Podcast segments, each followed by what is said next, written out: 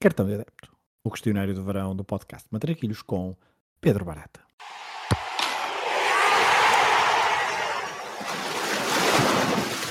Olha a bolinha com creme, sem creme e com Nutella. Minha mãe que não engorda, só larga. Olha a bolinha. Qual o jogo que gostavas de ter visto no estádio? Aqui vou pelo primeiro que me vem à cabeça, Argentina-Inglaterra, Mundial 1986, pelo contexto sociocultural, pelo estádio e, sobretudo, por Diego, obviamente. Qual o jogo que gostavas de alterar o resultado? Qualquer resultado que não seja o Portugal-Grécia da final do Euro 2004 seria trair o meu eu de 9 anos, portanto, digo que alteraria o resultado dessa final. Qual é o golo que gostarias de ter marcado? O penalti de Elder Postiga à Panenka no desempate contra a Inglaterra nos quartos de final do Euro de 2004. Desde logo é o primeiro Panenka importante que me lembro, num dos jogos da minha vida, da minha infância, marcado por um jogador que vinha de meses de gozo e chacota em Inglaterra.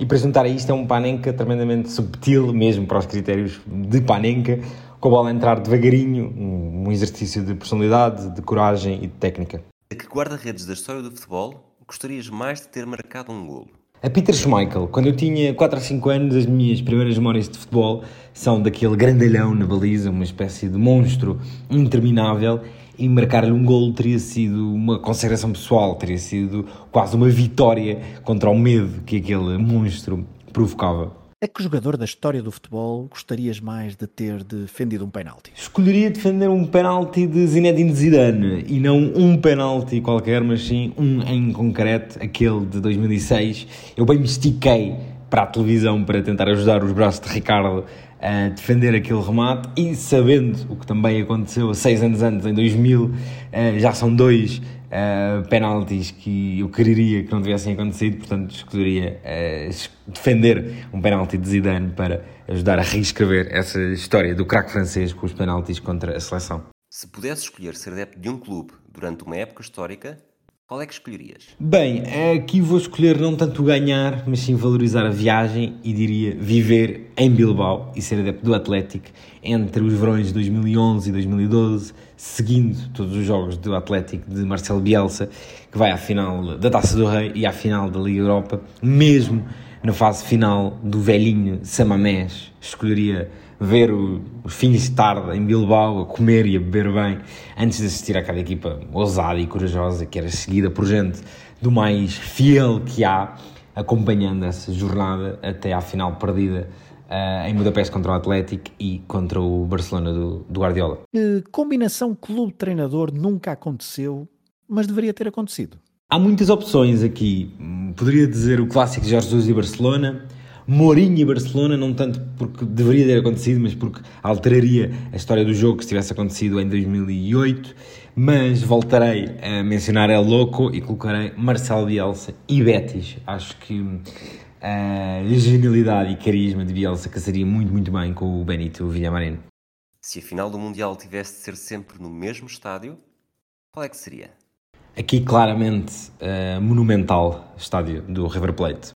Se tivesses de andar sempre com uma camisola de futebol vestida, qual equipamento que escolherias? Bem, escolheria o equipamento com que ando normalmente a réplica da 10 de Maradona, da seleção de 86, feita pela Cooligan.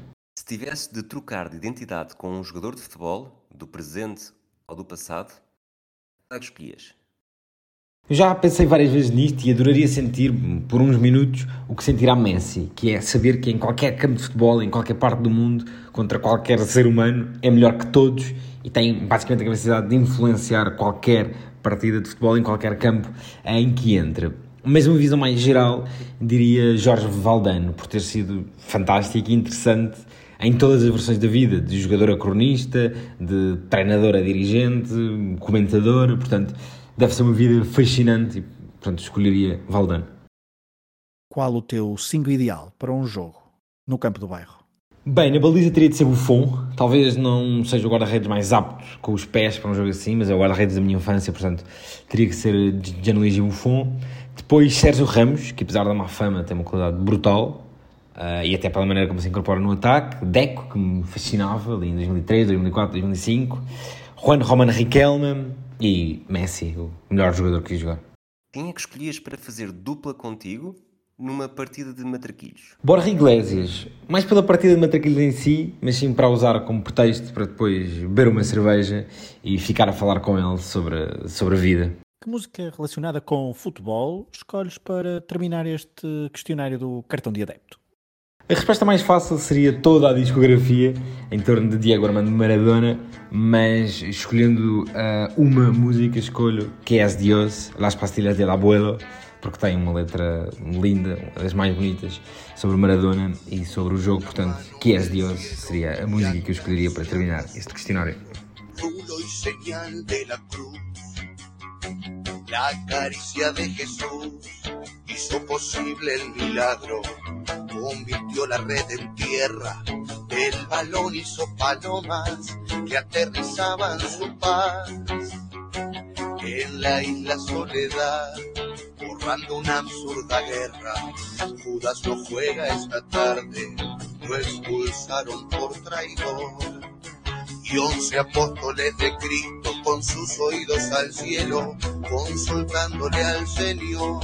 Y Jesús dijo, me voy. De tácticas ya no hablo, pero un consejo les doy. La pelota siempre al 10, que ocurrirá otro milagro.